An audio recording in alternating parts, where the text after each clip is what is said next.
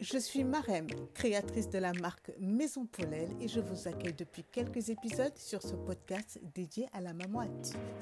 La journée de 26 heures se met à l'heure d'été. Durant toute la période estivale, je vais vous conter des histoires de mères, des histoires de mères, des histoires de femmes. Chacune son histoire. Découvrez leurs histoires. Bienvenue dans la série d'été. Bienvenue dans la journée de 26 heures.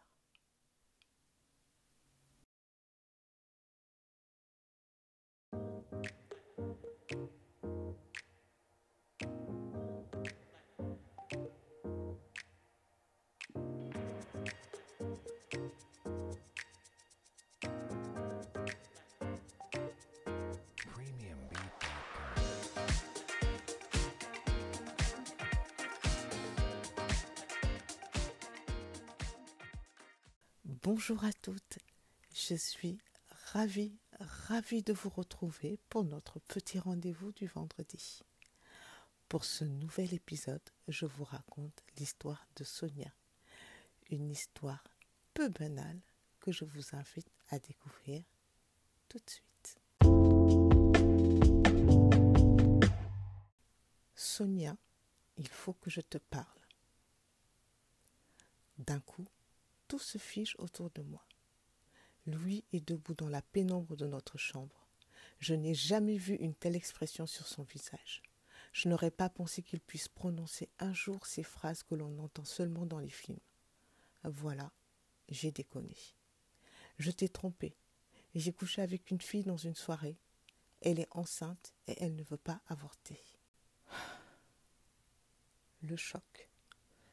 Je reste immobile les bras ballants. C'est comme si ces mots n'avaient aucun sens. Je n'arrive qu'à murmurer Mais explique-moi, explique-moi, je ne comprends pas. Puis tout se bouscule dans ma tête. Une seule idée m'obsède à présent. Je ne veux pas de cet enfant entre nous. Nous finissons par nous effondrer l'un contre l'autre, à même le sol de la chambre. Lui, abasourdi, ne cesse de s'excuser. Un vertige m'envahit en sentant ses larmes dans le creux de mon épaule. Comment a-t-on pu en arriver là?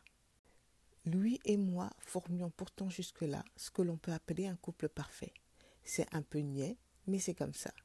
Depuis dix ans, nous vivions une histoire sans nuages, des bancs du lycée à notre premier job. Nous avions appris à devenir adultes ensemble, amoureux et complices. À 26 ans, comme une évidence, nous nous sommes installés dans un charmant deux pièces parisien. À cette époque, ma confiance en lui était totale. Je n'ai jamais été le genre de fille à être jalouse ou suspicieuse. Au début de notre histoire, je me souviens juste lui avoir lancé sur le ton de la rigolade. Si tu me trompes un jour, pense à mettre une capote. Je ne savais pas à quel point cette plaisanterie se retournerait contre moi. J'aurais pourtant dû me douter que quelque chose n'allait pas. Depuis le début de l'automne, lui s'était renfermé sur lui-même. Impossible de le convaincre de se confier à moi. Il n'a jamais été un grand bavard, mais là, je sentais bien que c'était différent. Et ce matin-là, notre rêve de vie à deux s'est transformé en véritable cauchemar. Passé le choc de l'infidélité de lui, la tristesse a pris le dessus. J'ai quitté notre appartement et trouvé refuge chez ma sœur.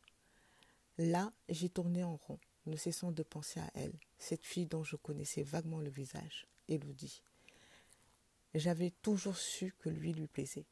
Elle faisait partie de son cercle d'amis. Et aujourd'hui, elle portait son enfant. Si j'étais capable de pardonner à lui son écart d'un soir, elle, en revanche, suscitait toute ma colère. Comment pouvait-elle être aussi égoïste et nous imposer son choix de garder le bébé?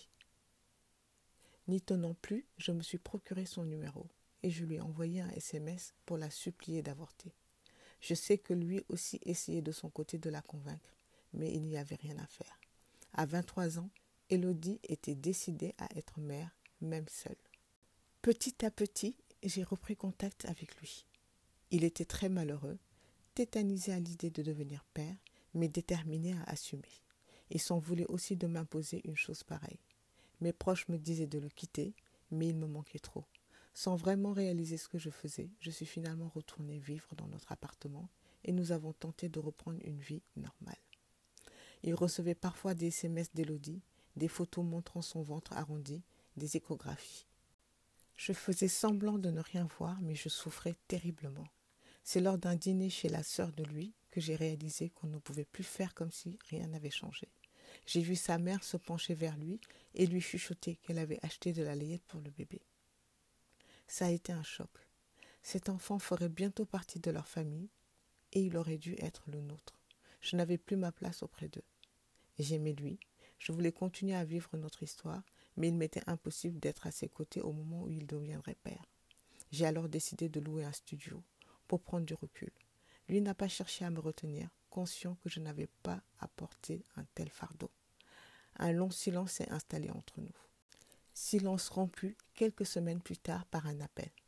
Avant même de décrocher, j'ai su de quoi il s'agissait. Lui n'a prononcé que trois mots. Elle est née.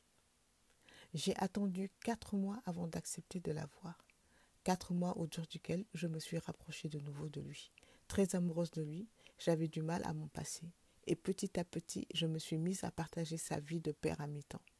J'ai fait la connaissance de Marguerite au square. Sa mère n'était bien sûr pas là. Je redoutais surtout de ne pas aimer la petite, de la rejeter, de ne pas supporter sa ressemblance avec Elodie. Mais au moment où j'ai pris ce bébé dans mes bras, où je l'ai senti si fragile contre ma poitrine, j'ai fondu. Elle n'était pas responsable de tout ça, et presque malgré moi, je commençais déjà à l'aimer de tout mon cœur. Aujourd'hui, cela fait plus d'un an que Marguerite est née, et nous commençons à trouver un équilibre. Lui et moi occupons un nouveau nid adapté à notre famille atypique. Un week-end sur deux, Marguerite nous y rejoint. Mais avant, nous avions eu besoin de partir loin, tous les deux. Thaïlande, Cambodge, Laos, nous avons arpenté l'Asie du Sud-Est pendant deux mois, vivant au jour le jour comme deux ados. Ça a été comme une lune de miel, comme si nous nous rencontrions de nouveau. De retour à Paris, nous avons chacun commencé un nouveau travail et je me suis sentie prête à assumer mon rôle de belle-mère, avant de devenir mère moi-même. La seule chose dont je ne suis pas encore capable, c'est de rencontrer Elodie. Beaucoup de questions restent floues. Avec qui fêter Noël? Comment expliquer les circonstances de sa naissance à Marguerite quand elle pourra comprendre? Ma psy me dit de prendre le temps et d'accepter de ne pas avoir réponse à tout. Ma nouvelle vie peut en étonner plus d'un. Beaucoup m'ont reproché d'être trop gentil. S'il t'a trompé une fois, pourquoi pas deux? M'a même lancé une copine. Mais je suis sûre d'avoir fait le bon choix. Notre amour est bien plus fort que cette trahison d'un soir. C'est pourtant encore difficile à assumer. Un samedi, lui avait un dîner entre potes et j'étais seule avec Marguerite. Je me suis coupée sérieusement à la main et j'ai dû courir aux urgences en emmenant évidemment le bébé. Une infirmière s'est penchée au-dessus de la poussette. Elle est adorable, votre fille. Sa tête quand j'ai essayé de lui expliquer que ce n'était pas la mienne. Il y a pourtant une chose dont je suis certaine à présent. Je souhaite moi aussi devenir mère, dès que possible. J'ai toujours su que je voulais fonder une famille mais j'imaginais que ça serait plus tard que je pouvais encore profiter de ma jeunesse. L'arrivée de Marguerite a éveillé mon désir maternel. Je rêve de partager avec lui tout ce qu'il n'a pas pu vivre lors de la naissance de sa fille, de connaître le bonheur de bercer notre enfant et d'agrandir notre dos de trio. Et puis, au fond, si nos dimanches matins sont rythmés par les couches et les biberons, un bébé de plus, ça ne changera pas grand-chose. Alors, avec lui, nous avons pris une décision. J'arrête la pilule et nous passerons le printemps sous la couette. C'était son histoire.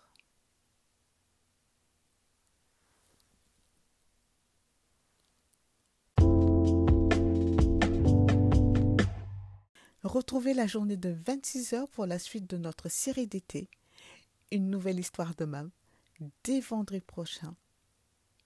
En attendant, vivez pleinement tous ces petits bonheurs que nous procure la saison estivale.